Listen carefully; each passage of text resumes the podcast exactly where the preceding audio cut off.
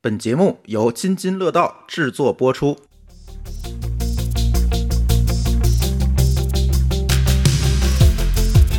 各位听友，大家好啊！这是一期科技乱炖，终于我们现场录音了啊！哎，特别不容易。呃今哦天是在七九八，对，我们好下像次在哪儿还不知道。 我们好像春节之后就没见过，没有三个人一块儿见过面，对，没对错吧？，我们啊单独见过，嗯，好吧，所以这个呃什么啊，这个因为我们有时录音乱炖录音会比较晚，所以我就得开车来北京。一开车来北京呢，舒淇同学上班就费劲，就是所以就等我们家买第二辆车吧。小鹏，小鹏，嗯对对对，我们都还没选我们都等着，呢嗯这个大家都等着继续给意见啊， 这个车还没定呢。现好吧在 现在发展到一堆这个车企天天给我打电话了， 已经我不知道这电话怎么流传出去了。那天大众还给我打电话说您要给我、呃、来试驾一下 ID.4 吗？我说。我给了他一个没法拒绝的理由，我说大众开腻了， 哥们儿沉默了二十秒， 没接上， 你这个话说的确实 接接不下去了，已经。在脑子里搜索语言，最后没办法，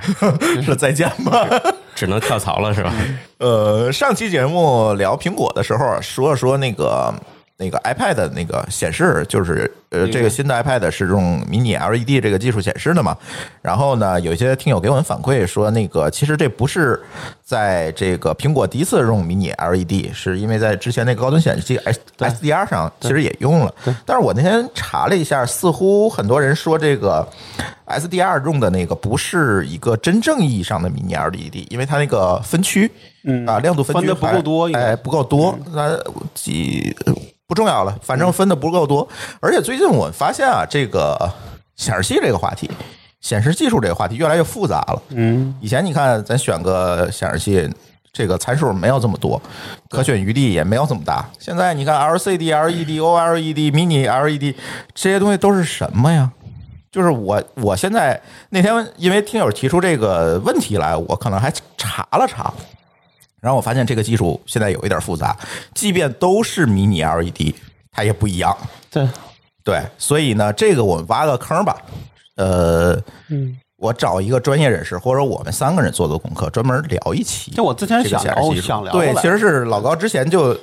放出来的选题，就是一直没聊，因为发现这个做功课的这个成本还是蛮高的。就主要大家都忙，啊、呃对，就是你的，至少我得拿出三天时间来，把所有的技术的这个前因后果怎么延续下来都要看一遍。对所以这有个点节目像以前我们弄那个通信大使 机，对，啊，对，特别像你看《同时代时期太监了，是吧？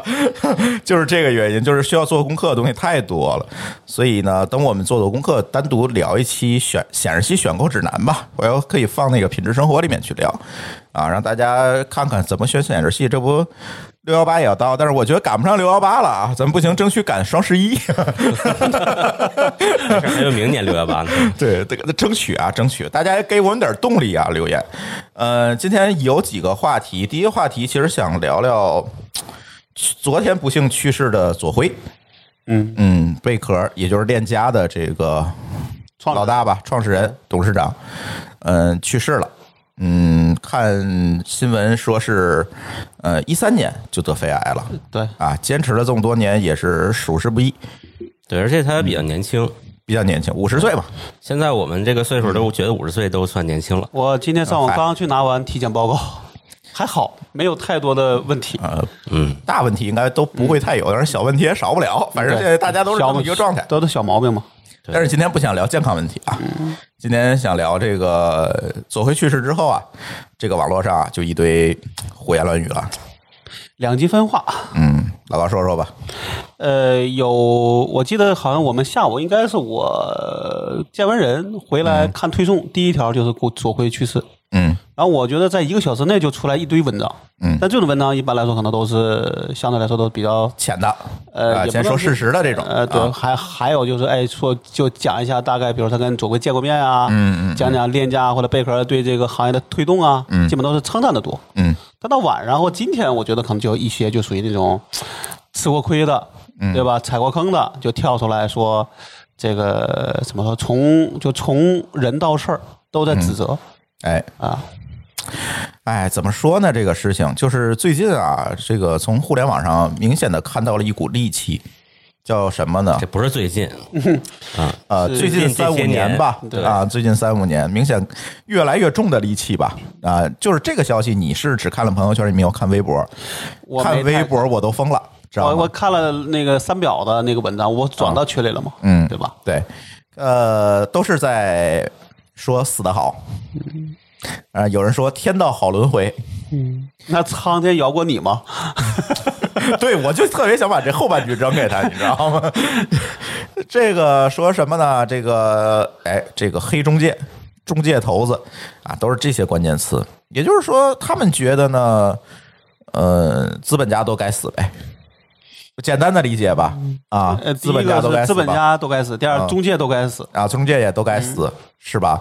呃，一堆这样的，我我觉得这一都不能叫负面评价，这叫恶评了啊。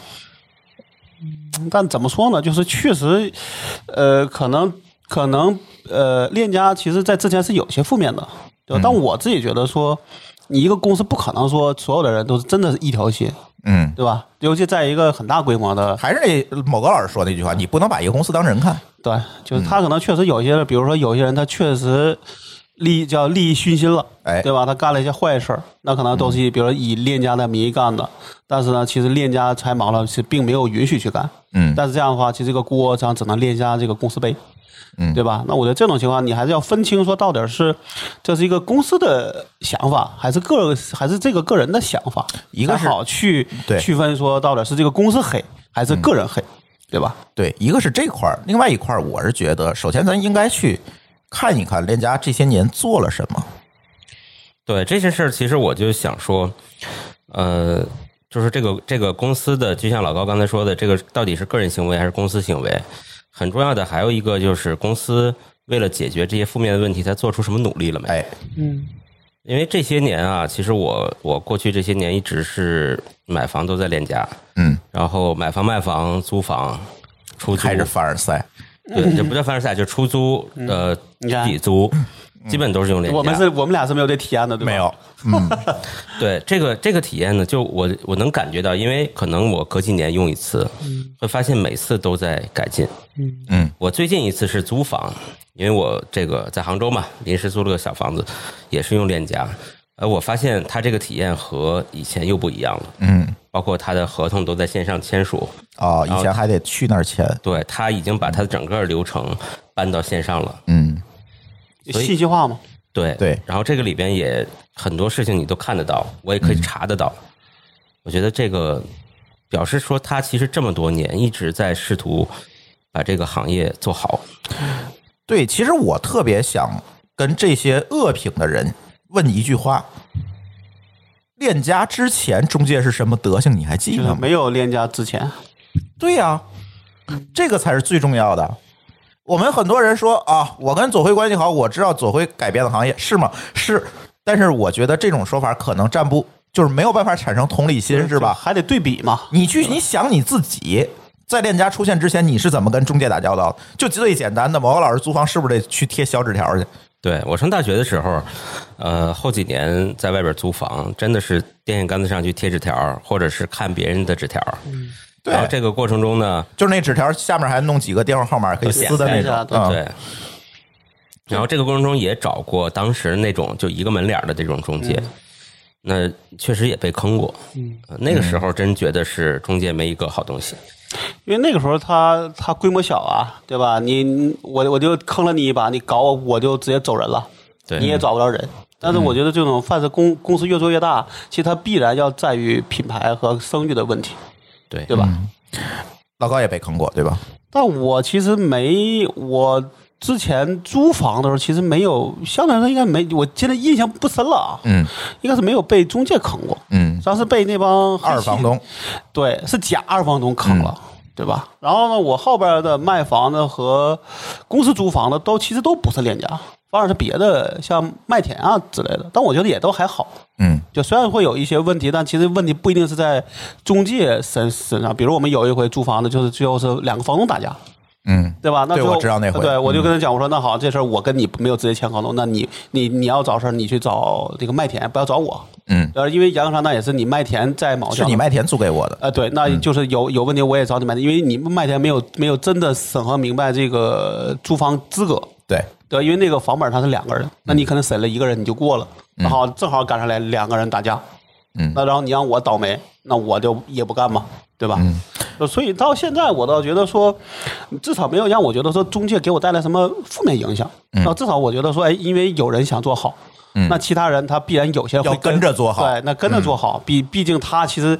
呃，从马上说说就就是我昨天见的人一样，就是就大家都希望是做一个，咱虽然不是说百年老店，但至少我做的事儿是我是一个靠谱的事儿。对我的赚的钱是我应该赚的，而不是天天被人追着骂、追着打。嗯，对吧我不是靠坑蒙拐骗挣钱对对对对，对我是所以靠这种人我提供了有价值的服对，虽务然这挣种钱。会有，但我觉得这个是还是看那个比例，嗯对吧？嗯，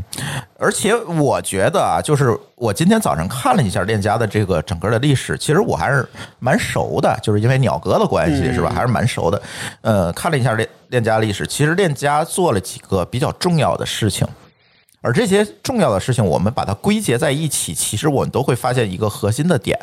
就是它把信息变得更加透明了。对，第一个就是它上线了，当年上线了这个楼盘地图的这样一个服务，就是把所有楼盘的这个基本的信息去做了一个字典，你叫可以去楼盘字对比典，还是楼盘地图，我不记得，但呃不重要应。该是地图吧？嗯，应该是地图。解决了什么？解决了我想买一个房，我根本就不知道这小区里是什么情况的一个问题，甚至户型我都不知道，我完全靠中介一张嘴。嗯，对我又不可能挨个儿去看，这样对我的成本非成常本太高了对对吧？它解决了这个信息透明化，甚至就是它这个服务其实是其他的中介也在用，它的竞争对手都在用的一个服务。对，而且链家还有一个这个虚拟三维的一个 VR 的，啊嗯这这是第二步了，就是鸟哥解做的那个嘛就解决对啊你不用亲自去看房嘛，对，对，对吧？你其实你会发现这里边有一个有意思的点，就是链家其实并没有试图用平台取代线下中介，嗯，它是为结合的线话下中介赋能。对，哎它是它是结合的房，对，嗯对吧而且他用这种平台呢，反而限制了一些中介的这个满嘴跑火车，对。哎哎对这个这个，我觉得一定是要是要能够去，我觉得我自己觉得说，凡是凡是能够数字化的东西，相对来说都会比较好去证伪，没对错吧？，而且你有存照，对吧？而不是一张嘴，我跟你说了，好，我现在我就不承认了。嗯，那这种的话，我都觉得，但凡一个公司它的数字化的能力越强，其实我相信这个公司的，嗯就是他自己的这一些嗯这些怎么说，能愿意做好的事儿，他也是会，呃，会就会有越正面的这个想法了，对吧？嗯要不他干嘛要数字化？对吧？我我要想挣黑心钱，我就应该什么证据都没有，嗯，对吧？对，没错，对而且而且它保留了线下的这个物理的这个中介啊，是因为房子涉及到房子都是一个比较重大的消费，是啊它要保证这个服务的温暖，嗯一个是温暖，一个好像当时是有段时间，好像我爱我家兴起的是那种没有线下中介的一个房，那个不叫我爱我家，那叫什么来着？爱屋及乌。是吧？嗯反正反正是有一段时间实行了一段那个这个这个，我就没有线下中介，发现然不后要行对，然后要把这个门店都干都干掉，嗯，但后来发现说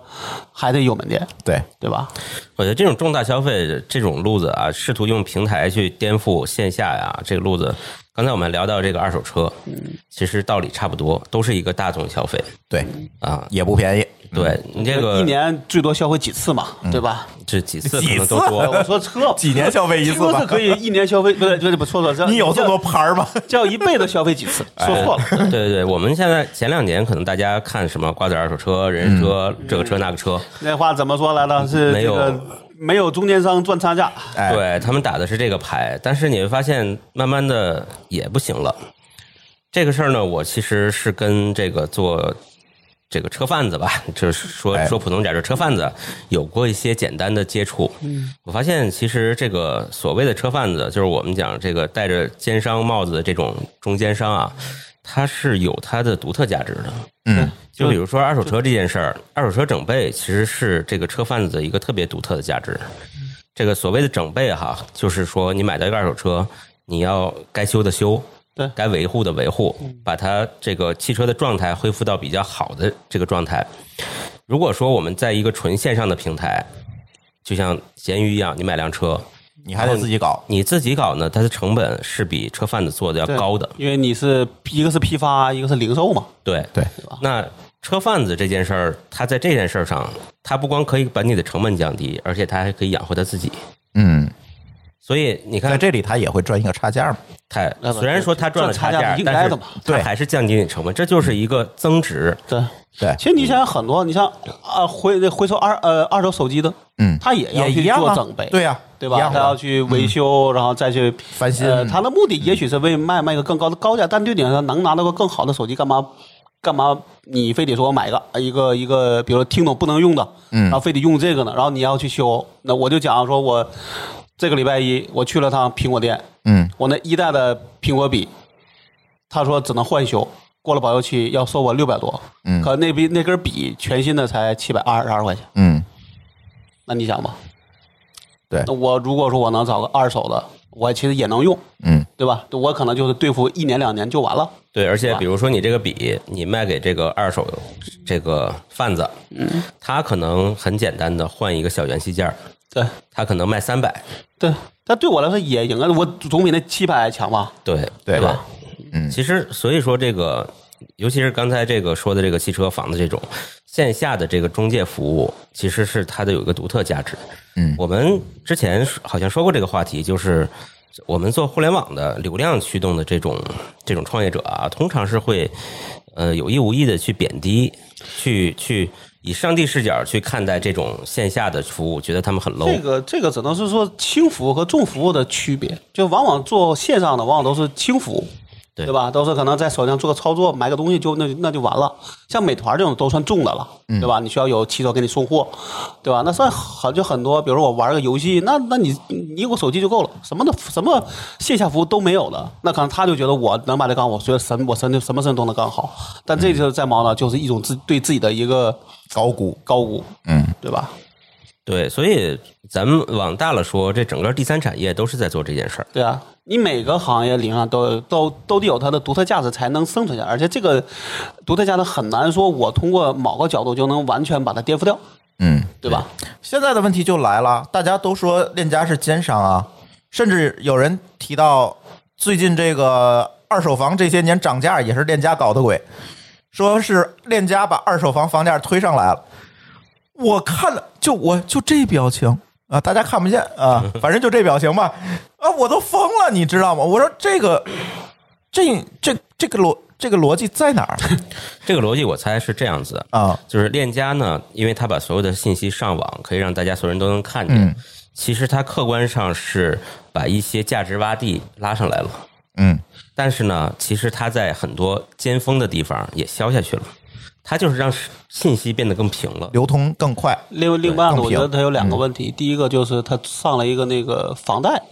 就那个金融的业务，啊、就是其实这个特别有意思，这个可以给我没有买过房的朋友去介绍一下是怎么回事儿哈。嗯呃，你一般的话，你卖这个房的时候，大概率的情况下是你这个房的房贷还没有还完，嗯，这个时候就需要你有一笔钱，就先把先去还房贷了给还了，然后你这个房才能上网交易。对对，所以呢。但是绝大多数人肯定是拿不出这笔钱，要能拿出来，他还了不就完了吗？所以在这个时候需要有抵押呢，呀链家就做了一个金融业务，就是我来先把你的房贷还上，然后再拿出来交易。其实它是提高了这样它一它个这交个易只是效为率。了说能够把房子卖出去而过桥做的贷款而没有做后边的那一节，是吧？呃，后面那一节他们现在也在做，但是其实主要的现在还是这一部分。然后呢，还再有有一个就是资金监管，啊嗯就是交易双方它相当于是一个支付宝，啊，资金是放在链家的这个池子里面去做监管的，嗯直到交易完成，这个钱才会分别打给各方。然后对还有一个问题，就是因为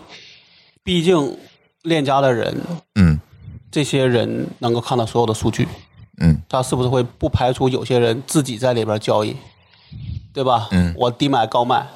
第二个呢，可能会基于他自己的私心，会怂恿这些房东，你这个跟你说十万，你就问他二十万卖不卖，在网上这也算客观的推高了房价。嗯对吧？因为因为有时候这房子可能就那么多，你你今天不买，明天价高了，你说你买不买吧？所以我倒觉得这个不能算是，还是不能算链家的问题，就这还是这里边这些人的呃人性问问题对啊，人性我觉得问题这种情况，如在在过去几年有有一段时间，就是房子炒得特别热，对，呃，每天都要每天都要这个这个涨个几万的时候，对，肯定是会有的。啊对，但是在一个比较正常的市场中，其实就你的套利空间就很小就了。就是就这样想，如果说这个行这行业应该都不是几万，应该是几几十万亿的一个市场，嗯，靠链家就能把它推动，说房价就能涨很多，嗯，太高估它了，对有点太儿。高，还是说它本来就要涨，嗯，对吧？对吧？当然了，这个能理解。骂链家说让他推高房价的人，一定是对房价高这件事儿有怨气。对，但是有些怨气你又不但不是好，你骂不好房骂到真主正主对身对，上你。骂房价高，你骂谁去？但是能骂到链家，对，对吧？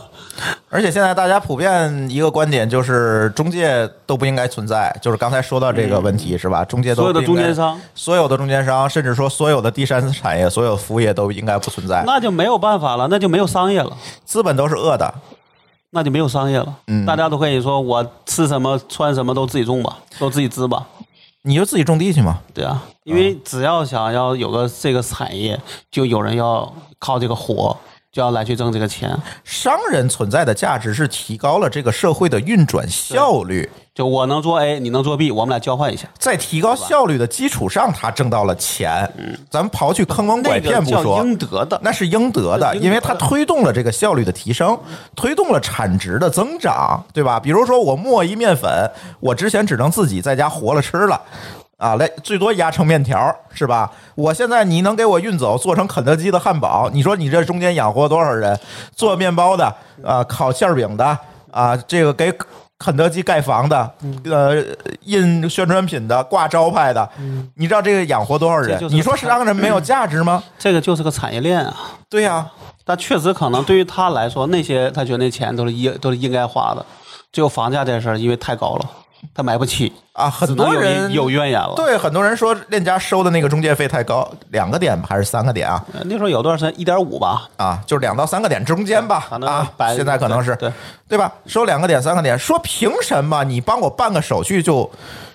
挣走了两到三个点？嗯但这事儿，我个人觉得啊，至少在我那个时候，这个中介还是起到了作用的。就因因为啥？你我比如说我是买方，有人是卖方，那我们俩凭什么要互相信任？第一个凭什么互相信任？但是第一步是凭什么你们能互相找着哎这方个？是第二，这是第一步。第一对步我觉得是这样，但是第二步就是在交易的时候，大家会碰到，比如说在房价猛涨的时候，我凭什么还要卖给你？嗯对啊那是不是中介要去替你说好话？你自己说好话，弄完你们俩就会打起来。嗯，对，甚至他要帮你想办法，怎么能把那个促成交易交易嗯能够促能够促成？因为对他来说，他只有交易促成了，才能拿到那个佣金。呃，对他拿到佣金。嗯，所以我当时碰到事儿就是这个问题，当时就是最后就是中介出的主意啊，嗯，对吧？对你这个二也好，三也好，你实际上买的是一份保障，对是一份保险，或者是一个我为了快速的获得信息付的信息服甚务至费，是等于说是个押，是一个押金。对对吧嗯甚至说可以这么说，对吧？但是很多人说这二三，他就是在剥削我。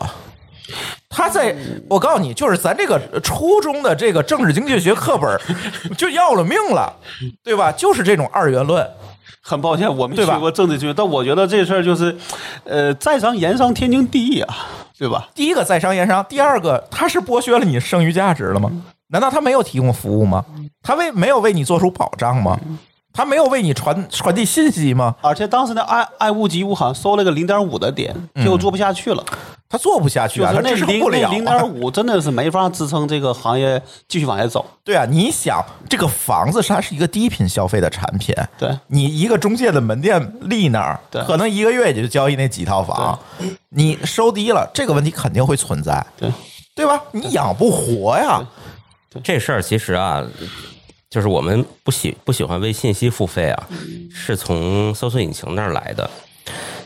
因为以前看新嗯闻你不付费，或者买报纸，其实你还是为新闻付费的。嗯，但是从搜索引擎开始呢，就是发现我们找信息不用付费，哎，它这个所谓羊毛出在猪身上。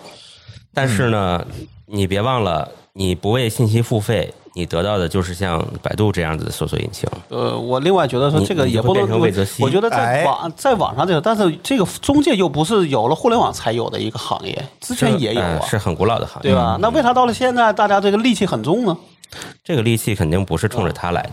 这这是是个整发泄个口对，这是整个社会行业，它是现在就是反资本、反所谓消费主义，现反在资成本家嘛为一个风尚了，是对吧？资本家，你说招谁惹谁了？也不能说更何况中国有资本家吗？确实有人干的不好，对吧？嗯但不能把资本家画个等，不能跟资本家画个等号。对你不能因为有那不好的，你说整个的这个就不应该存在商业社会，是吧？我就得回去种地。那这这不行啊！我能种种地，我没法做鞋，我没法做衣服啊！对，而且难道我他，光着屁股 吗？而且他根本就没有办法正确的认识到这个行业存在的价值，然后就出现了今天这个问题，一堆人在那儿说左晖死得好。我咱先不说链家做的怎么样，你觉得这个某你人对一个逝者，你这么说你合适吗？这是一个成年人的说法吗？甚至我在朋友圈里看到很多媒体行业的从业者都这么说。媒体行业的从业者不代表他的素质就高，对他只是一个喇叭而已。他可能都不是个喇叭，对吧？他写了很多文章，真的能上得了版面的，可能只是很少数，而且那还是有人把关的前提下，对吧？啊，我现在真的对这个整个的社会风风尚简直是无语了，我有一点儿。但你做呃我什么都是错但的。我觉得这事儿就还得多想想说，呃，未来如果这种哪怕不管是中介啊，还是二手啊，还是嗯这种情况，它到底是一个什么样的价值？我倒觉得现在的问题是，确实是有点极端，就是要么呢就是大家不满意，就嗯就一通骂；要么就我但凡有一点能力，能够去剥削你的，我就一定会剥削到底。嗯那我觉得这也是一个问题。啊，这是问题，而吧这个问题我觉得是在于几方面啊，嗯一个是企业，但是我们还是那句话，我们不能假定所有的企业家你都是大善人，是开粥厂的。那不不不，我对说吧嗯我说的不是他他他在亏损的时候还要怎么怎么样，而是说他都赚钱了，他还去剥削，啊，呃获或取或者就不了就是说，比如就或者叫提高自己的收入这个收入。啊，获取尽可能多利润是商人的本质嘛。但这个里边就是有一个问题，因为中国它其实没有很多那种制这种制约，没错，这嗯就是我想说第二个问题。这个事儿，这节目也聊过无数次。那这个事儿是应该法律兜底的。 政府我就举个政例府兜子底啊，这个事儿就是举个例子啊，自如是链家旗下的，嗯他那个甲醛房问题，嗯，其实在这次的这个争议里面，也我看很多也有的人提了评论是对说是甲醛房的问题，但是你有没有想过这个甲醛房是为什么会出现？一个新房你要装修好的，我给你装修好了，用的材料再好，只要你有啊常识，也你就它也明会白有，它一定是有甲醛释就放的。你就你就得在那空一个月、两个月、三个月的，唯一的办法就是空置放味儿。对你你只能加速这个，就只能缩短这个，尽量缩短这个时间。只能尽量缩短。但是这三个月，咱就假定放味儿三个月，这三个月的房租谁来出？对吧？国外有法律，这某些国家有法律，这个房你租出去必须给予一定时间的装修的免租期。中国可没有这个强制要求。呃，是这样啊，我用这个就是链家那个叫什么自如是吧？自如，我是有一套房子给自如。嗯，呃，我记得以前忘了我说没你讲说了过，你对讲过一回就是他也有可能被我掐掐，了他确实要求他的，再往前了，对再往他确实要求的是这个有头免租期前前面有一个固定的。我忘了多长时间了，装修有一个期装修期，嗯，呃，然后每年呢还有空置期，嗯，每年是一个月还是两个月？也就是说他，他一年只给我十个月的租金，有空置期。嗯，这些呢，其实它一点里边一定会有它的利润嘛。但是呢，我觉得也可以接受，因嗯为这东西其实是在买一个服务，或者说买了个省心。但是问题来了，明天蛋壳说我没有控制期，我都给你，给你十二个月的钱。那最后可能他会跑路啊。你觉得会呃不他会？跑之前你不知道他要好，跑，之前你不知道啊。这事儿就变成那个问题，就跟那个那个就是跟就跟那个这个叫什么，就跟那 P to P 是一样的。嗯，他要你是你的本你的本金啊。啊所以对你呀还要想没说那次谁说的说，凡是这个利息高于百分之多少了，你就要小心他会跑路，对吧？那是一样的问题。嗯问题在于，嗯如果像某些国家规定一样，你租房就必须要提供这个免租期那，是一次性的，那大家就拉平了，那是一次性的。这才能够在一个良性的角度上去竞争。就是这个法律兜底，把这个底线往上抬一抬。对呃，现在就是没底线了。你没底线就是甲醛就房是啊，完全就变成内卷了，对啊就变成内卷了，还不是公平竞争，是内卷了。你只要能说一个月，我这边就说半个月，半个月最后他说我就不要了，对呀、啊那但是最后呢，可能最后的结果是都跑路了。其实最后受伤的还是你这些房租租房的一边吸着甲醛，哦对一边看跑路。对，那这个其实是会有一个问题的，对吧？对，，所以你说这个问题是链家的问题吗？猎人家可以提高自己的服务的品质，嗯，但是这样的话，他但是它是在一个大市场但下是这竞样的争话，就呀。会有个问题，就是一旦它的价，比如它的这个单价高了之后，嗯就跟我之前讲的话的时候，那么这个香油世家做假香油的一个理由是因为它卖真香油卖不动。对啊呀，那好，那最后自由自如可能做不下去，那这还是个损失，对啊对呀，吧？对这个所谓的劣币驱逐良币啊，对对它的发生的这个基础就是整个环境中没有劣币的标准。对，嗯，或者说什么叫劣币？你给我画条线儿。对或如果你或者有大家只劣币，就以完全看价格，那你就很麻烦。如果你有一条线说，在这条线以下的叫劣币，完全要退出市场，那其实劣币驱逐良币的这种事情就没有那么严重了。至少会有个底儿嘛，对，对吧？而且中国的政策也没有说，至最起码现行的政策没有说对长期租赁有任何的优待政策。你租房，你就是租客，嗯，是吧？啊，现在虽然虽然说我们在推这个租售同权，但实际执行下来怎么样？在疫情期间，我就发现了，你租的房你都回不去，嗯，对不对？那这个时候才会出现自如也好，蛋壳也好，这样的套利者，你在国外这个模式它行得通吗？行不通，因为我租这个房，我就要自己装修，我就要住很多年，我才会租这个房。那这个时候，这一切问题它就不是问题了。在中国没有这一层保障啊，再加上恶性竞争以及这个劣币的门槛定的有点低，你就会出现这个问题。你说这是链家的事儿这个吗？事儿呢，可能也不是说链家或者说自如自己把自己的品质提高了就有用的，对啊，没有用因为的。他必定要面对的是一个劣币的竞争。他提高就是死怎么办！啊，对，就那就知道一定会死的。对。当然，他弄甲醛方这事儿不对，对，没错儿，但是你要发 现这个不对这个背后的无奈事儿，可能说是必须提高整个这个行业的门槛儿，对或者就强制要求大大家都要把这价格提高起来，对你才可以这个问题才能让大家彻底解决嗯对，对然后同时要求你的这个，比如你的这个这个有一个。呃，叫什么？就哪怕这个，就这个这个装有个装修期，嗯，而这装修期是不能够租出去的，对吧？对，其实，在这种这个底线比较低的这个市场里边啊，嗯逆势来做精品、做好的，并且收更多的价儿，其实有挺多的。比如说顺丰，嗯，对吧？嗯，我就是服务好，我收的贵，嗯那大家一样也会买单。这就是服务分成嘛，对，对吧其实我觉得可能这个未来会向好。呃，但是顺丰是在于说，你寄一个快件儿，一共你再贵也就二十块钱，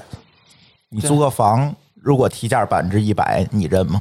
会有多少人认？就是或者说对他能提一部分价，但提的太高了就不会有人问了。对，而且呃租房市场是一个供给不平衡的市场，嗯，它这跟个时候快递它还会不一有样问。题。对，但这个我倒觉得是，反而是大家至少在里边尝试，嗯，对吧？不能说我这边这个都是卖便宜货的，那肯定是里边是有人需要中等的，有人需要高等的这些服务，然后再才做的服务分成。嗯对那至于这个价格怎么着，那只要在一个公平竞争下，对吧？大家最后能够能够活得下去，能够长久经营，那这个都是没有错的，嗯，对吧？是。反正聊聊这事儿吧，我希望这个说人家死得好的，今天晚上都去做噩梦啊。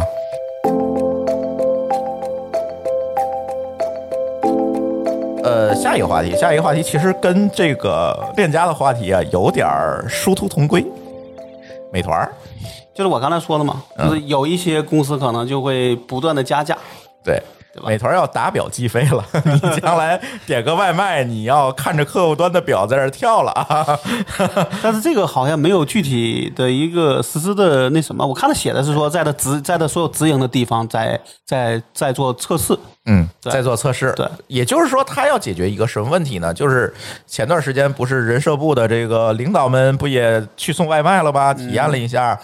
确实很、很很辛苦，感觉挣不着钱， 对，这觉得比较惨，干 觉得干了一天就已经人生无望了，是 吧？挣了四十多块 钱一天。那得亏死，这样的话就三十天他都干，一个月就一千多块钱，对啊那他活在他在一个小城市都活不下去，呃，对啊，所以在不不不闯红灯、不违规、不不这个不那个的情况下呢，其实挣不着多少钱。这个时候就倒逼着美团呢，在想一些新的定价方式，啊、重新分配这个可以说是重新分就配在利益。嗯在在在有限的收入下重新分配利益，再有一个呢，就是这个这个是个科长是吧？这个体验是完一个副是个副处吧处长啊嗯处长是个副处，啊，行，不重要，反正中国这个干部体系我也搞不清楚，不重要，反正是个领导吧。嗯然后体验完了之后呢，这个也有一些商家在发声，嗯商家说我那天我在抖音上看好多条儿，我一份三十块钱的菜到手里，到我手里美团扣了这个扣了那个，到我手里还剩七块钱。嗯，你说在这种情况下，我能给我的外卖的顾客提供什么样的吃食？对，这就是一个最后说这个这个收入总收入有限，然后嗯他又能拿到的又不多，那最后可能就又最后又偷工减料，对吧？坑蒙拐骗了，就是明显的嘛，就是呃，天津一个卖煎饼果子不提名儿了哈，嗯他呢这边是排大队，那边有个外卖窗口，嗯可以外卖小哥过来拿，但是明显给外卖是单独一个灶在那儿摊，嗯，啊，具体怎么样咱就不说了，嗯，你是觉得他变他更好呢，还是更差呢？明显都是更小了呀，对，不可能更好、啊它。小一号啊，好吧， 对吧？而且可能网上价格还要更贵一些，甚至对，说，因为那时候就对是吧你你就想说，我想懒嘛，嗯，那懒你吃的不好，但是你能吃到，那其实也算是一种好，就对他来说也是能够接受的。对，所以这件事情呢，就变成更诡异的一个事儿了，就是商家不满，骑手不满，呃，美团买家也不满，美美团也不满，美美团团的也觉得压力也我很大啊对他觉得我做我做了个很累的事儿，很大的事儿，他就嗯每年的收入就这么多。对，因为我看他财报，其实在这一块上利润也没有多高。但再怎么着，它的规模大了。比如嗯说，你说你就一单挣一毛钱，最后你有你有你有很多很多，那你最后你能你一单挣五十亿，你说这钱少吗？嗯，但是如果按照这个科长呃处长哈、处长这个体验的结果，你要是给这些骑手更高的这个保障，甚至说给他们上保险等等这些事情，甚至就那一点利润也没了，其实我看那个处长那个事儿啊，之后也有骑手发声，也有骑手发啊，生。骑手在讲说这个处长不会送，他是那新手那。对啊，但是首先你呢你会送了，也可能你要突破很多的规则。对他们讲说，美团其实给骑手是有分不同的群体的，嗯，有职业的，还有这种兼职、业余的。嗯他这个一看就是在业余里边儿，业余拿到的业余单组，业余组对业余组拿到的单都远嗯，哦，啊，而且专业组呢会同时带很多单，对，就是一次性送很多的。啊，对，有时我这个这个有时是个我拿快递拿那个外这卖个确实时候是，这个是个问对发现题有，这嗯为啥？呃，当然大家说了，就我记得有个文章里就提过这事儿，他说，你像比如说那个咱们这边叫什么闪送，嗯，闪送是一对一的，对就我这我这一次只送你这一单，对所以我贵，我那我那我认，但是你那个也不便宜，但你可能是假设说中午。比如说我去了一个店，我能一下送三单，嗯，我就顺路一二三送了。那你为什么平常你凭什么送我这个完这个完整的钱？嗯，你还送就类似拼车一样，嗯，你收的是一个百分比的钱，嗯，对吧？但你收的是我完整的，那这个钱倒是归谁了，是对吧？对。这也是一个争论的点。所以美团这次改革的一个核心呢，就是把价格和距离挂钩了。挂钩。以前其实也有挂钩，但是没有没有这那么么明显强烈。对，对但我现嗯那那天看的文章，我觉得弄不好会会是个反作用。就是目前看这个规则啊，弄不好是个反作用，因为他那好像是以三公里为界，嗯，那三公里里边，呃，我觉得好像有的这个商家说，他明显说我送的三公里以内的，但是呢，他的他的负担变低了，嗯，但送三公里以外的，弄不好是比原来更高了。嗯，所以我当时我就想说，是不是会有商家说我只送三公里以，我就把我的配送范围变小，变小。只做三公里以内以内的。那到时候你你面临问题，就是你的选择变少了。其实我觉得这个话题曾经在一期我们聊商业模式的一个话题里，跟一个投资人聊的，咱很很久之前一档节目聊的这个话题，也是聊美团儿。我是觉得是什么呢？是在于你在考虑这件事情的同时，你要看美团儿提供了什么样的价值。比如说，我跟传统的线下去对标，那你会发现美团收的那个钱呢，就是我一个店租钱，而店租其实是跟客流是密切相关的，对不对？比如说，我在一个大商，我在三里屯儿开个店的房租，跟我在鸟不拉屎的地儿开一个店的房租肯定不一样。为什么？因为房租和人流量的跟流量价值是直直接挂钩的。而美团实际上现在也是起到了这样一个作用，甚至说有很多的店它没有门脸儿，它都能卖东西。卖东西，为什么？是实际上这个店租是转移支付给美所以团了，嗯它那个里边分了两块嘛，一个是技术知识费，但我觉得那个就是一个推广费，或者叫承担费。广告费。就是我帮你卖出东西了，对啊你这一单要付我多少钱？对，然后第二，我帮你把东西送到了，配送费那个钱单独要付我多少钱？就这样对算起来是合理的，就是这么分开算是合是合理的。是合理的。对吧，但是就这个，我觉得现在的最大争议还在配送这这一块儿嗯到底怎么去送，既能让消费者也能接受，让让这个商家呢，几番他都也满能够意接受。对但可能确实这个腾挪空间没那么大。没有送达的原因是在于，还是按照刚才那句话说哈，就是美团实际上是一个房租的转移支付。嗯在这种情况下，比如说啊，店家说我为了省配送费，我就设成三公里，行吗？我觉得行。嗯，但是也就意味着你主动放弃了。这一部分的房租的价值，因为三公里之外你送不了了，你缩小了你如果的说客户范围。这就跟刚才那佛那个嗯你说那举例说，如果说你送个三十三十块钱的单，最后就剩七块钱，那我宁可不做了，因为那啊，我对，七块钱会没赔错的，，没错，对吧？那我放弃是对的呀，对，这就是在于说商家卖的东西有没有这么高的利润率的对问，题。那就让每个人来衡量，那我让这他个们自己东西去选对就对好对我了觉得我的利润率够高，我就五公里。嗯对，我利润不够，那我就三公里。所以我总觉得有选择总比没有选对择对对强嘛。对，但是我就觉得这个里边它可能应该还有一些，就比如刚才说的这个，呃，我比如说像我像你觉得说，我自我自我认为啊，像麦当劳的配送都是自己做的。嗯有一些包括卖那个卖咖啡，不什么那个那个星巴克配送都，因为它允许你自己配送，对对吧？对那为什么那些配那些配这些配送是不是说大家愿意为这个付更高的溢价？因为你能更更快，因为你为我单独服单独服务了啊、麦当劳是九块吧，配送啊，费对二十，八块。那是比那个贵吧？是贵至少贵个对一两块钱。对，那那我是不是愿意能够接受贵一两块，但我又要更快的一个速度？因为你我单独服务嘛，而不是顺路送好多家，嗯，对吧？那我是不是可以接受两种情况？一种是可以拼单，但是能便宜点儿；嗯一种是不能拼单，你要给我送，行不行？而且这个价格可以有些差异，嗯，对吧？其实核心问题是在于，在餐饮行业本来牟利就没有这么高的行业里，你就多加了一个角色。这个事儿的问题是在于说，你原来是你要自己出门去买东西，现在省了你出门的事儿，但是这个嗯对你省你出门的事儿，它值多少钱？你对你值得为此多付多少钱？菜，我是觉得你不能把这个钱跟那个那个不跟能放一块儿跟跟那放一块哎儿，对这是个单独的钱。对对，你是不能说这个钱再反过来去找店找店家收。对那要店家说，那我宁可我这个，比如说我咱咱不说那种没有店面的，就是有店面的，我这个店面如果说我都没坐满，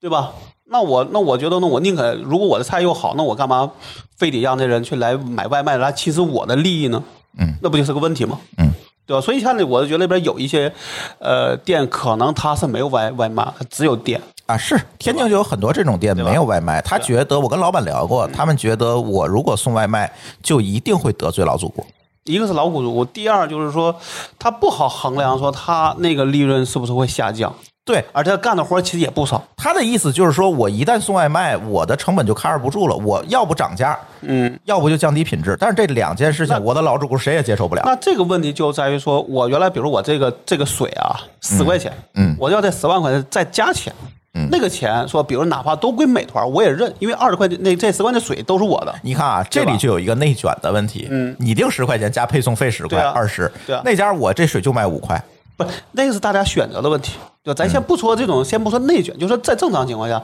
我比如我像你，比如咱们举例，就说就说这个麦当劳吧，麦嗯当劳可能说你这个东西我就选好就是四十块钱，你要配送到家好就加九块，哎完完了，对，很简单对。吧？然后这个九块钱它是不是都给配送员了？那这个这个咱先咱不管管，对但至少对我的算账是简单，就是我就知道说我去店面买也是四十块钱，我在这商点也四十块钱，我不想去你那儿买，你给我送送送上门九块，我干不干？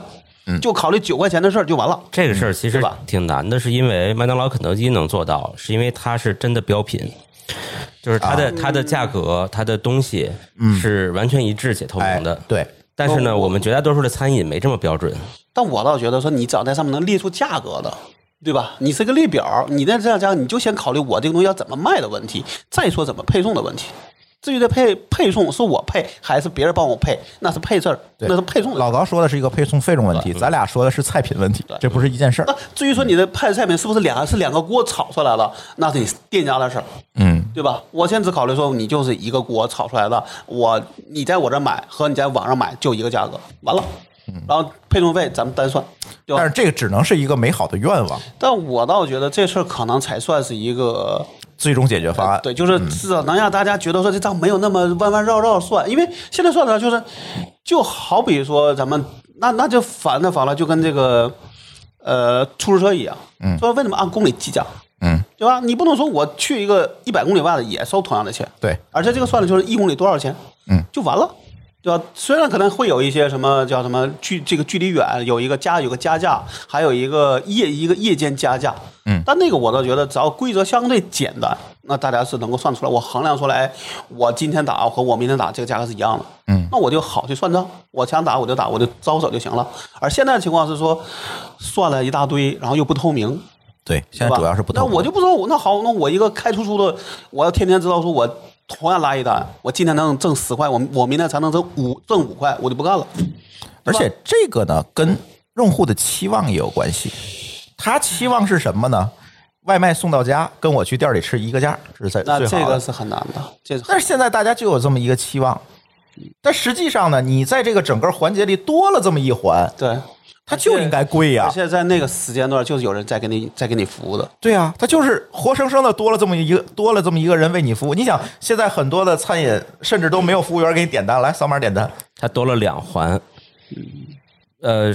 配送员挣一个钱，嗯美美团还还得挣挣了一一个个钱，，对吧但？那个钱相对来说还好，因为相对都是虚拟的，没有人。其实其实其实他挣的可能对于美团那都是利润，都可以就是或者他的呃，他没有人力投入，对，啊对，就是没没有单独的嗯边际成本低对对啊对，那个我觉得是好处。我因为想起一它个那比例体很验低，特别有意思，就我我在杭州租个房子，那底下全都是这个饭店。嗯，我一开始去的时候，哎呦，觉得这方便啊，这全都是饭店。后来我仔细观察，哎，他那叫什么什么云厨，嗯这什么东西？好吧，那就是没有店面的厨房，全都是外卖有店面，但是店面面积非常小，料理包，然后每一块儿都是一个小厨房啊，有一个自己的招牌啊，每天门口蹲着很多外卖员在那儿玩手机啊，就是料理包嘛，哎啊。有一次我去找一个略有一个小店面，就是大概里边能坐个五六个人这样的小店面去去点餐，嗯，人家说你这外带啊还是堂食啊？我说我在这儿吃，给我送上来的是外卖的盒饭盒啊，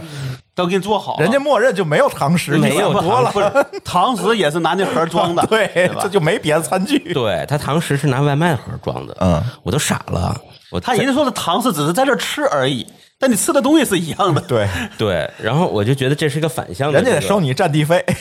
对，这是个这是个这是个逆向的问题，对，就是他就不想让我在这儿堂食，嗯，也不是，我觉得他不想为你费这 劲，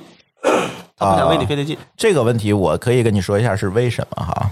第一个呢，其实这就是这个行业去迎合外卖的这个商业模式多了这么一个环节之后的这样商业模式的一个结果，嗯，就是我只面向外卖去做推广，我我的把所有的费用都放在线上，对营销费用放在线上，这是第一点。第二点，它为什么你能做下来？我要给你解释这个问题。在某年某月之后，美团有一个规定，你这个面积必须大于多多少是你吧？必须有实体店面。嗯，哦，以前是在居民楼里开个灶就行，对现在不行了。对，就必须啊难怪了。对，嗯，必是须这大样一于个。多少你都要有一点儿，所以他这个云厨啊，我猜可能就是类似于共享厨房，呃不是，我包下来一片地方，就是半成品做的都不是是半不成是，品嘛它不是半成品，就是每家卖的东西都不一样，但是可能这个总体的业主。我包下了一个地方，分隔开，嗯然后统一采购厨具，然后再租给你们。啊北京也有这样的，我们有一位听友就干过这个事儿。他是什么呢？你知道开餐饮它有几个门槛儿啊？一个是店面，嗯，他给你解决了，好，一个小空间，对，就我成可本以很做低到合规，就跟咱工商局注册卖房号一样，嗯是吧？我就是一个小地儿。第二个解决的问题是你食品销售许可问题。嗯，这一堆店儿为什么叫云厨啊？这一堆店儿用是一个照，嗯，但是他这一就个讲他底一个层灶可以开多个店是吧？它是叫云厨嘛？就是相当于这是我一个大餐馆里的一个摊位，嗯，啊，它能共享，它能共享。啊，北京也有很多这样的空间，也有。就这就是就是反向操作，面向外卖的反向操作。但是你说这样的食物品质怎么样呢？对我可以给大家说一个最佳实践。我现在很少点外卖，我除非我忍不住，就是我也嗯这个东西我就必须通过外卖买，否则或者是我今天真的他妈忘做饭了，嗯这没办法，就是就不还是不是忘做饭了，忘解冻了，我来不及做了。嗯对，对吧？我可能会点个外卖。平时我怎么来解决这个快速餐饮问题？我把那某某云叔搬我们家冰箱里去，就你直接买它的我，买料理包好不好？就是我们管它叫半成品，对吧？比半成品还半，好吧，就是料理包，嗯，剪开一个小口儿，扔微波炉五分钟，倒出来，完美的一份盖浇饭，而且价格极低，非常便宜。我会把链接放咱 show note 里， 吧，你愿意买就买去，特别好。反正我跟我现在都是这么觉得我而且我自己非常便宜嗯我自己到现在也是点外卖点的不多，我现在对基本在中午我去公司中午几乎不在公司里边吃饭，嗯，因为我觉得我的一个需这个需求倒不是说觉得外卖不好，嗯我是觉得我需要运动一下，或者我至少我要一天至少走，咱不说一万步吧，溜达溜达，五千步嗯吧，至少你要。那你想你，你我我出门打车，回去打车，那我还能走多少步？对，那也就剩个中午能出去吃个饭了，嗯，对吧？而且我觉得说，你稍微找个找个找个五分钟出去，其实你也不会特别挤，嗯，对吧？虽然可能也就那几家，但你选的可能相对来都是连锁的，起码我认为说连锁的可能比那种小店可能更安全一些，是是吧？对，对，所以的是体觉验得是，大家千万不要因为说有了外卖，大家就就就懒得就依赖外卖了。就就对你要想到中间这个环节要有人买单的，也不是累，我觉得这个倒真不是钱的问题。虽然可能有人会认为这是钱的问题，但是你想，那我我们假设咱去麦当劳，那他他卖的就就是那个价格啊，你就去呗，对吧？你不想出这个这个这个有人给你送到家的一个钱，你就上门呗，那不就完了吗？这跟没有卖外不是一样的吗？对吧？就是我是觉得这个服务行业啊，现在别管外卖啊还是快递呀、我觉得咱就把价格透明化。其实我作为我来讲啊，我其实更愿意为这个好的服务付出更高的溢价。你只要摆在明面上，我愿意付呢就付啊，不愿意付我拉倒，对是吧？我买料理包加吃去，对。对吧？但现在呢，可能有人就就是就总他总觉得那个好，那这就比较麻烦了，或者就是懒。就我就觉得你这个一旦到极致，其实你没有什么好的选择。就是人口红利结束了，还是那句话，呃大家都要挣钱的，就外卖小哥也不容易，是吧？你那份钱你就让人对安然后安心心、踏踏实实、安安全全的把它 挣了，就是另外呢，我还我还是那个观点，就是说咱现在很多行业是没有一个人愿意在里边长期干，大家都说我今天干，嗯，我明天干，那我后天就不干了。临时工。所以这我就还是说那个话题，就是我不知道在这个后这个我们节目里面讲没讲过啊？你在国外看，咱不说咱自己去过，就电影里边很多这个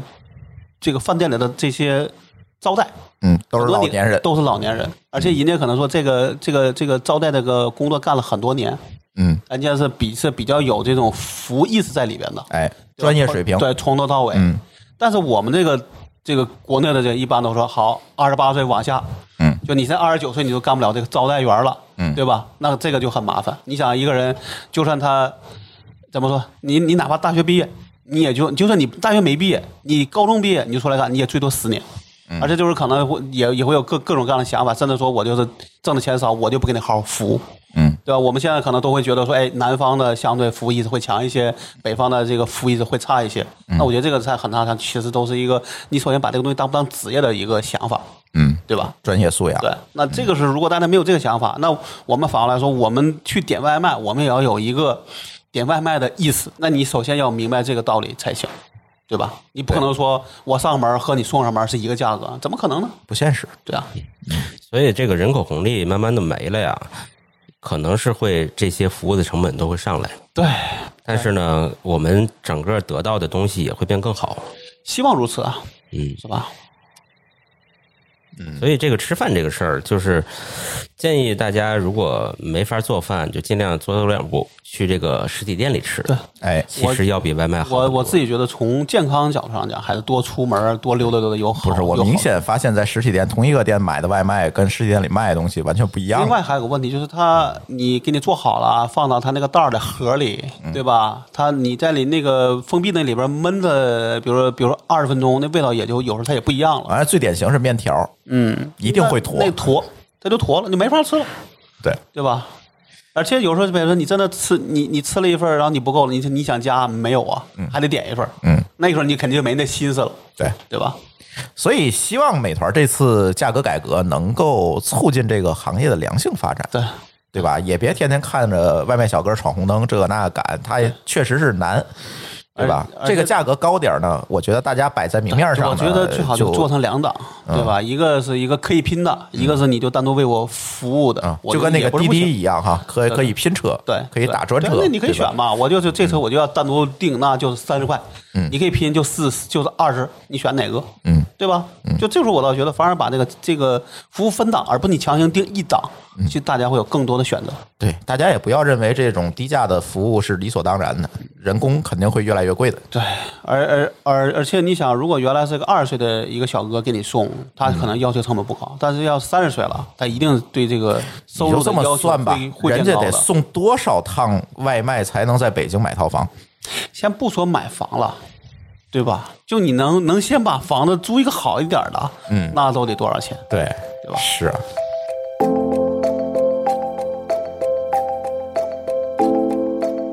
呃，聊聊下一个话题吧，又跟房有关哈。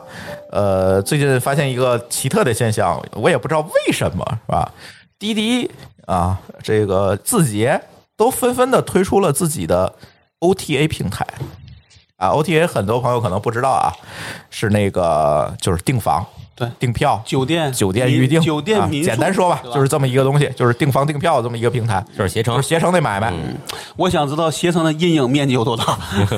啊。携程据说是一个非常佛系的一个公司，是一个业内流传的是一个典型的养老公司，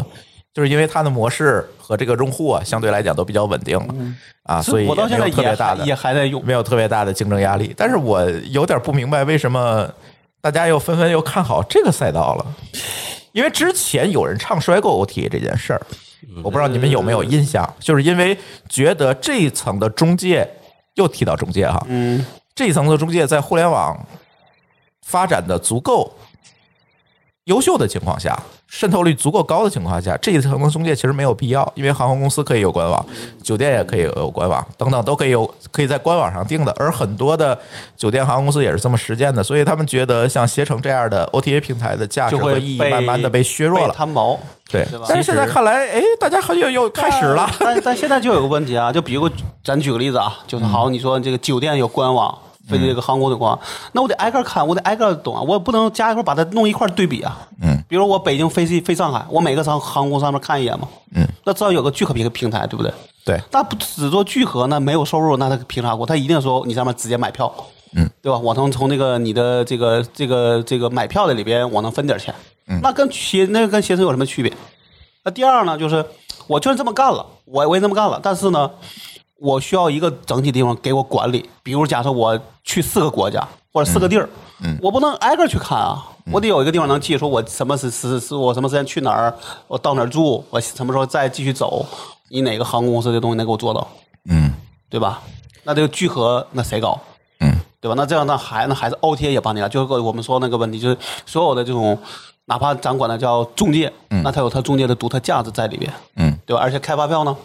嗯，对吧？你现在寄你行程单呢？对啊，寄行程单呐、这些事情，啊比如说真的出真的出了事儿呢，嗯，谁给你搞？呃包括买一些那些叫什么，那个保险啊，对吧？这些嗯接送及服务嗯啊，对啊，对啊，对啊。那你像比如他现在每他每次都听说你要不要要一个接送及服接送及服务，那个航空公司肯定就不管了，嗯对吧？你来不来那是你的事儿，嗯，我只把你从这个你地怎方么走对对对我也不管。对对对对，那这这里边我觉得它还是有很就是旅行在忙的，我觉得也算是一个人生中的，就哪怕出差，嗯，它也是个重要的事儿，啊都需要准点儿，嗯，对吧？你不准点儿你就错你就错过， 而且能错一错儿。哎，对，错一串儿，对嗯吧？那这种情况你需要的是一个稳定的服务，甚至你就是一个可靠的服务可靠的服务你才能做得下去，嗯，哪怕对你其实其实携程本质上来讲，它是个解决方案公司，对它不是卖这些单独的产品的。对，它是打包。对，你看，比如说老高说这个，其实都已经是到第二步了，就是说横向对比价，比价形成你的旅行的一个顺序的场景。嗯，但是第一步其实就还差得远。比如说，中国一两万家五星级酒店，除了那些几大酒馆集团的，嗯，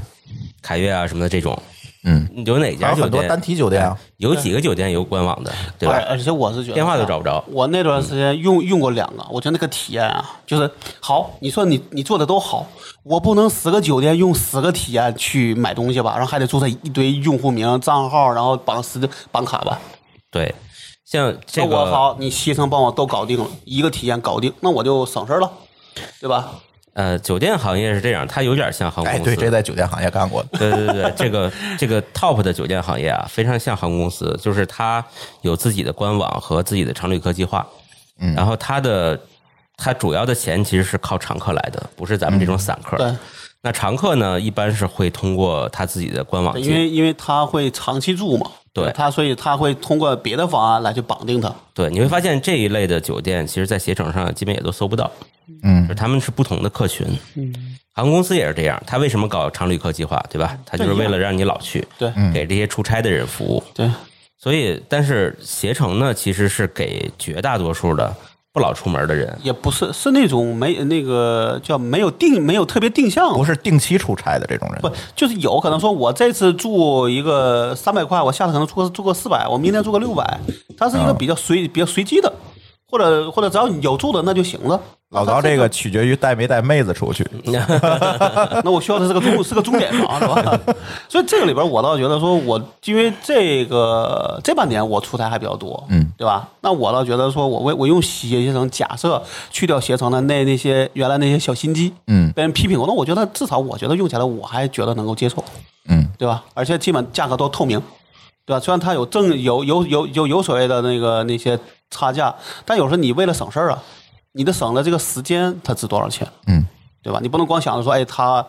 他赚钱了，对吧？就跟刚才的话题是一样的。嗯，哎，话题说回来，为什么这些互联网巨头们又盯上这块儿了？我觉得不能叫又，因为美团也做，美团的据说啊，我记得是贴边讲过，说它的这个旅这个旅店建业的量也很大，它很大据说是跟携程能够一一拼。啊，但是但唯美一嗯团上的量，都是你喜欢的钟点房，呃，不是，就是它的相对低端，对它相对低端啊都很民宿它那个类面向型的的就是它推广面向的都是学生啊，等啊，等学生或者那种那种这种，或者就是相对来说对价格敏感、相对比较啊敏对对敏感的对对用户对对对，但携程呢可能是这种商旅啊，对吧？这种可能会比较多一些。携程是中低端商旅，呃，但还有高德，反正都有，高德也做嗯吗？我真没有注意。高德也有。那这那现在可能是大家觉得，是不是觉得这个旅游业会复苏啊？哎，我觉得这是一个原因之一。对，而且呢，他觉得这个门槛又不高，嗯，你能聚合，我也能聚合。它可能跟自己的本身的 app 的场景也是有结合点的。啊，或者是不是会不会是因为这个 OTA 的这个生态也慢慢的是呃，就没有那么垄断了，是吧？呃，就是更容易做了。以前你像携程去破冰这件事情的时候，还挺难的，啊就是现这在订单怎么传输的问题，对，这怎大家么已管理经的问全题全。都数字化了，嗯，其哦对实就对接其就实是行这样，对就 OTA 和酒店之间啊，嗯还有一层中介，就 OTA 的 OTA 是吧？啊对，还有一层你们看不见的信息服务商服务商嗯，这个服务商是去对接酒店的这个 PMS 系统，哦或者是中央预订系统，然后携程去对接这个服务明商白，。这样的话嗯他也省事儿了。对啊，吧还有这么一层，就跟那个中航信与呃航空公司的关系一对样，，差不多，对，对嗯，只是没有那么亲，是吧？所以我的这个，我倒觉得一个方面，另外就是说，是不是大家对旅游的事儿可能愿意花钱？比如说你搞了一个什么短视频，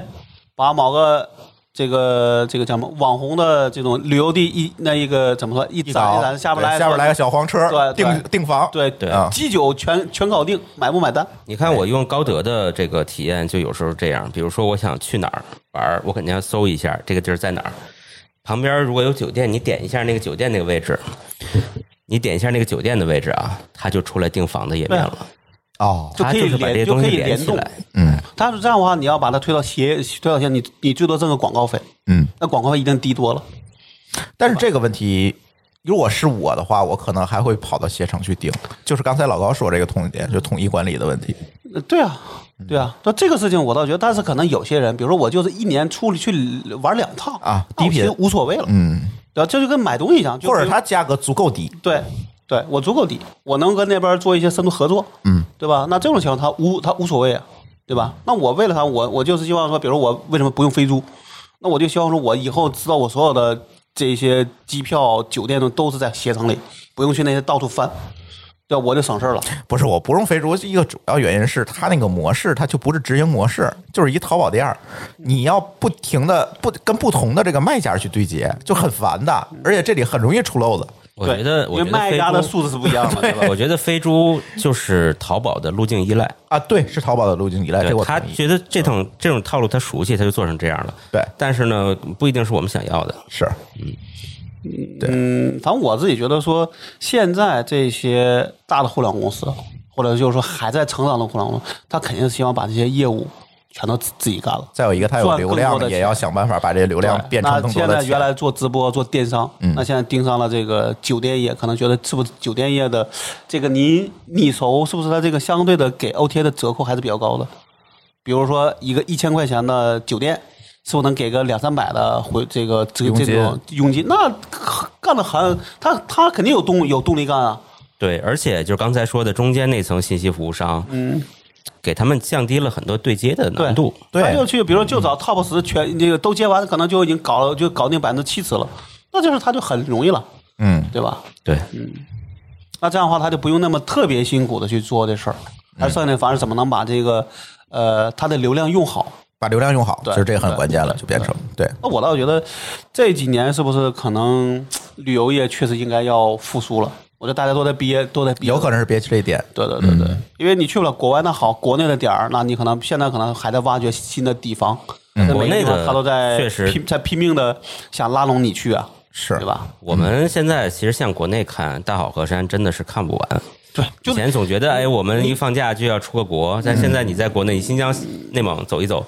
还真的旅是游行业，咱如果展开讲，我觉得能讲很多。对呀、你算也算从业者呀，对想起了你的黑历史，对，因为国内大家以前不愿意在国内玩的话，是因为国内的这个旅游服务的标准化做的不行，嗯，就是很容易惊喜变成惊吓。嗯，尤其去一些虽然风景很美，但是有一点偏僻或者有一点远的地儿，它这配套设施它跟不上，另外，原来可能是不是还还因为没有高铁，呃，飞机飞交机也很麻烦。通。交通的问题其实反而好解决，但是关键就是服务的水平，你很难。国家会评什么三 A 级景区、四 A 级景区，但是你到那儿发现也就这么回事儿。对最重要是配套服务它解决不了。厕所里没有纸，哎，对，嗯就是厕所这个问就题，是五 A 为什么是五 A？就是厕所有纸厕所嘛 里。有纸，好吧，那就能保证一直有纸 是吧？对对。就是它的标准是这样，但是你真到了呃嗯高峰时间去那五 A 级景区，它照样没也有是没吧纸。对对对， 但我倒觉得说这几年，也许我觉得如果说真的有些景区能把自己做成一个标杆，那大家有的他愿意去学，为啥你能收更多的钱啊？旅游对嗯吧行业，嗯否则说，你你你做的不好，你收不了钱，其实你也不挣钱。对因为过去旅游行业搞景点儿的啊，嗯好多都是一锤子买卖。对，对，就跟那在那儿搞餐饮是一样的嘛。对，对吧？我倒觉得这可能是一个契机，而且如果利润又够高，那他一定有动力干啊。你像你们做个电电商，你只是做一个电商的平台，你挣不了多少钱的，嗯对吧？你对你最多就收个广告费，挣一个百分之百分之可能二三的一个点，嗯，那这个要能给你百分之二十到三十的一个折扣，那高、那可其实它有很大的变动现力效率高哈对对。对嗯而且过去的两三年，咱们的这个旅游景区的信息化，其实程度还也是在蛮做高的。，嗯就是现在看，就因为互联网嘛，我觉得大家都在做这个细细化。对，那我觉得信息化越越强，其实大家可能对这个东西，我就我我自己觉得你对它信任程度会越高。就是好比说你在携程上，你就可以买个景区的票，嗯拿这个票进门刷个二维码就进去了。我我上我上回去杭州买的时候，我住那边上那叫什么西西湿地的那个票，就直啊接在携程买，然后直接在那一验完了， 嗯，很也你也不用费劲， 对，对吧？而且他会告诉你说你去哪个门儿哪个门儿你就走就完了。嗯对吧？就这种话，就可能就是皮你说，哎，像原来你去一个地方玩儿，可能说，哎，到了这儿，你说什么都不知道，还得先问人，还得找一堆人去问，这个就等于说你去之前就可以做很多功课，嗯，对吧？反正国内旅游的这个先进程度、配套设施和这个专业化这一块儿，我觉得还是有一些路要走的。但是随着这个最近这个出境游不是已经嗯，玩完了吗？对，不，国内对能能能玩儿，只是你那你得花一个月时间，啊、对。但是在这种情况下，国内游有可能就会有一定的哎复这个苏，大家会争抢，大家争也会抢。大家那抢抢了靠什么呢？就靠品质呗。对对。对，我觉得这个会是一个契而而机。且像我是觉得说，其实国内也不是没有不好的地，就是也嗯没、也不是没有好的地儿。对吧？啊现在比如像我说，我不愿意去三亚，就一个一个原因就是你都你就知道你去的时候一定是，呃没有新鲜感了呃，一个是没有新感，第二是那已经贵到了说你还不如去国外玩呢。啊！对，那我干嘛要那要去哪儿？我已经去过了，就我干嘛一个地方，它再好也不能老去，对不对？嗯啊，去国外玩，其实主要还是为了省心，就是它配套啊各方面，你只要语言不会有大问题，它就不会有大问题，就是这样。但是国内就惊吓比较我多。倒觉得 就是有些新鲜感。嗯我自己的一个，就咱们之前聊，我其实对我来说的一个动力就是有新鲜感，嗯，对吧？对，这里还要预告一下，我们刚刚录了一期房车的节目。嗯啊、可能稍后就会放出来，就是跟一个咱们国内顶尖的房车的厂商的老大去聊过了，嗯，他们有意图赞助咱一辆房车，哦，呃，是在让咱是在房车里录播客吗？ 哎，对他要把里面装上麦克风，然后希望咱把车开出去，绕中国开一圈儿，然后每个地儿蹬上来听友录播客。这个这个就是我们津津乐道版的《锵锵行天下》。 哎，呃，这想想吧，我只能说想想，因为这事儿呢，第一个是时间成本的问题，第二个呢，他光赞助一车没有用，我还得找其他品牌赞助，不然受不了这一呃，趟我觉得先搞定在在北京跟天津呃绕一圈儿再说。啊！ 你就这追究啊？你先绕 完再，我说怎么也来趟张家口啊？你那叫什 么？西那个张那叫新马泰，哎。哎，反正那个这期节目会在我们品质生活节目里播啊，然后大家可以订阅我们品质生活节目，可以留意收听啊。这这期节目我自我感觉录的还不错，但是很可惜，精通房车的某高老师那天有事儿没来。哎，嗯对但可惜是了啊他贡献了很多内容素材提纲，对。然后呢，大家可以收听一下。这个大家得一一边摸着荷包一边听节目了，哎，对吧？贵吗？什么呀？房车啊？房车呃，二丰三俭十由万人，，丰俭丰俭由人，二三十万入门吧，啊，那其实还可以也有，一辆特斯拉钱。二二三十万对于有些人这可能有点不便宜，因为你这是一个相对他的这就是奢这是奢侈品了但是他们还提供了租赁方案，哦。你可以租车走。那那这对，个一就般那就简单一了。般刚开始接触房车都先租着玩几趟，嗯，感受我一下是今天看我朋友圈里有有有个人在卖，但好像不是他的，是他朋友的，就是买了之后就没嗯转手对，没用几回，他说哎呀，我就就先把它卖了吧。嗯对，嗯，行吧，那我们这期乱炖今天就先聊到这里，感谢大家的收听，我们下期节目再见，拜拜。拜拜。再见。感谢您收听本期节目，同时您也可以收听我们制作的更多博客节目：《科技乱炖》《品质生活》《津津有味》《厂长来了》《拼娃时代》《串台》《科技先生》和《蓝海之下》。在您收听的平台上直接搜索即可找到以上这些节目。如果您觉得我们的节目对您有帮助，欢迎以购买周边产品的形式来支持我们。关注我们的微信公众号“津津乐道播客”，天津的津，欢乐的乐，道路的道，进入周边产品菜单购买即可。如果您愿意参与我们的更多讨论，可以加主播的微信号 d a o 幺六零三零幺，加入我们的听友群。本节目录音设备由罗德麦克风友情赞助。